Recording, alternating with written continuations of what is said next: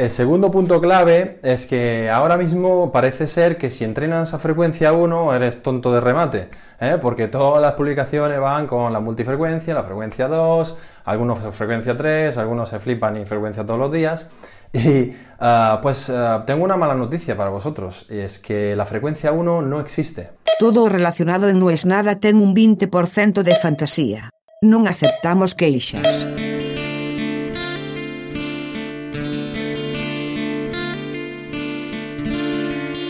Las excusas no se televisan. Fue una de las frases que aprendí por trabajar en la tele que más apliqué en mi vida y una de las pocas en las que creo.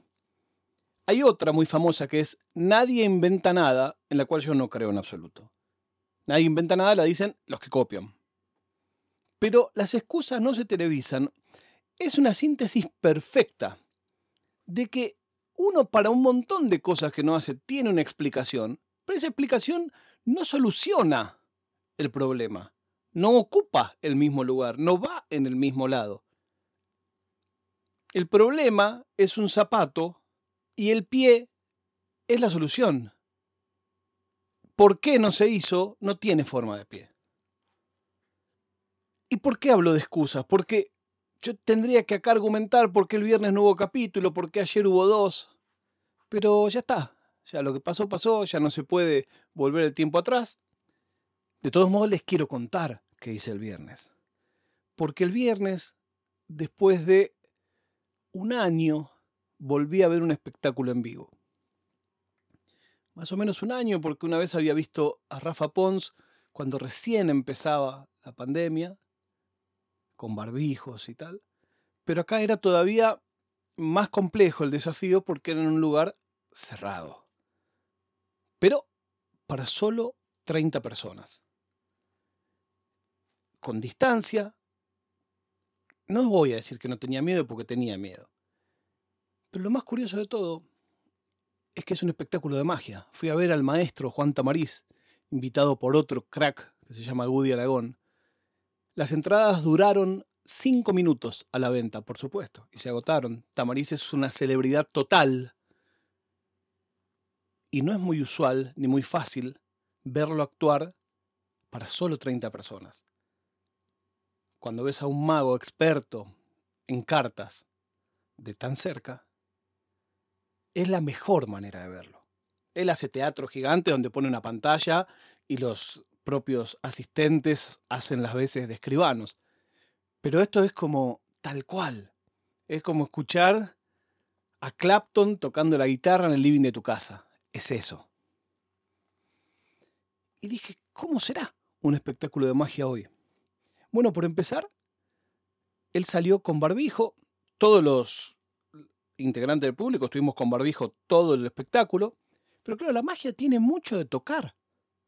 De toque esta carta, firme esta carta, pone la mano encima. Y cada tanto era como que había que parar, ah, no, bueno, y ponete alcohol en gel, completamente antinatural. Claro, por supuesto que en mano de Juan, eso no hay problema ninguno, pero instantáneo pensé en cómo sigue ¿Cómo va a ser? todos los juegos de magia que hay basados en esto de tocar y todo eso, ¿no se harán más? ¿Se harán dentro de dos años? Porque claro, no solo es el tema una vez que esto pase, pero esto deja huella en tu cabeza. También pensaba el otro día, cuando todo esto pase, ¿le vas a seguir saludando con un beso a una persona que no conoces? alguien que te presentan, ¿lo vas a seguir saludando con un beso? ¿En España dos besos? Yo creo que no. Para los que somos tímidos es una bendición. Yo prefiero pasar por germofóbico que por amargo mala onda. Y la cuestión es que en el espectáculo este de Juan Tamariz, él acostumbraba a hacer una cosa que es un desafío increíble para un mago, que es ponerse gente a la izquierda, a la derecha, atrás, bien, bien cerca. ¿Para qué? Para que vieran que no había más nada que lo que ve todo el resto del público. Y él mismo lo decía, bueno, en este juego yo normalmente te daría que toques esto y en este juego yo normalmente te dejaría que te sientes acá. Y entonces, realmente me llamó la atención. Me sorprendió. Insisto, fue un espectáculo genial. Lo volvería a ver las veces que, que se presente, por supuesto. Pero empecé a pensar eso, como cuántas cosas ya habrán cambiado para siempre. Es difícil pensar que esto iba a pasar cuando esto empezó. Bueno, sin ir más lejos, hablaba con otros magos de ahí y me decían, bueno, ahora yo estoy con los shows virtuales y, y pasaron a vivir de los shows virtuales y de las charlas virtuales y las empresas que antes los contrataban para hacer magia para la presentación de un producto, ahora los contratan para hacer la magia en la presentación de un producto online o magia para los empleados online. Es muy loco si lo pensás. Es muy loco. Sobre todo en este arte, que se basa en lo vivencial y en lo presencial. La clave de la magia es que lo vi con mis propios ojos. Claro, también hay magia de televisión, por supuesto. Pero lo fuerte es eso de, y yo agarré la carta y la guardé y la firmé. Y pensaba, hablando de Rafa Pons, el otro día cumplió años y le mandé una foto de un concierto suyo de hace dos años, donde él tenía la costumbre de en una canción hacer subir a todos quienes quisieran hacer coros. Y en la foto está él cantando con 60, 70 personas arriba del escenario. Y eso también es imposible. Ya está, no va a volver a pasar. Quizá dentro de un tiempo, no sé qué. Pero empezás a ver cosas hacia atrás, pero no hacia atrás hace 100 años. Hacia atrás hace muy poco. Es un poco como apocalíptico. Empezar a ver todo lo que ya no. Cuando recién explotó esto, yo estaba invitado a una cata de ron el año pasado. Y me acuerdo que estaban entre la suspendemos, no la suspendemos. ¿Por qué? Porque se hacía en un bar que se llama Speak Easy. Los Speak Easy eran unos bares en la época de la ley seca, que eran bares clandestinos. Y como tales, no tenían ningún cartel. Entonces vos tenías que golpear una puerta y decir una palabra clave para que te dejen pasar. ¿Por qué? Porque adentro se vendía alcohol, que estaba prohibido vender alcohol. Hoy, todavía en el mundo, están de moda los speakeasy, que ya no son speakeasy. En algunos casos tienen la, la, costumbre casi decorativa de la palabra clave, pero hay muchos speakeasy en el mundo, lugares con esa estética.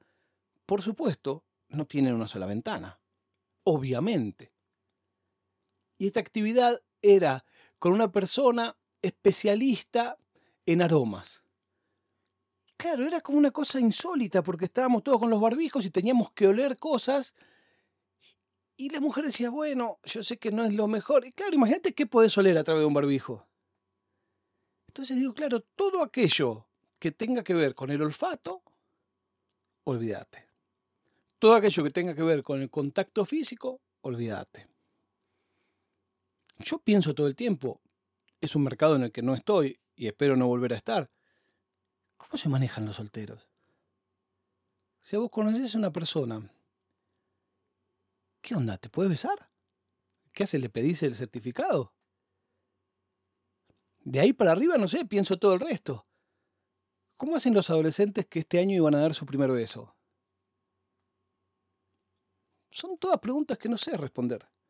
Me gustaría, si alguien soltero, soltera o soltere está escuchando esto, que me lo cuenten en el hashtag no es nada. O en el grupo de Telegram que es no es nada podcast. O por qué no, en nuestro capuchino. Mientras tanto, seguiré pensando en las cosas que ya no haré y tendré un poquito de esperanza en pensar en las cosas que sí poder empezar a hacer de nuevo una vez que todo esto termine. Mientras tanto, todo lo que les puedo decir es, no es nada.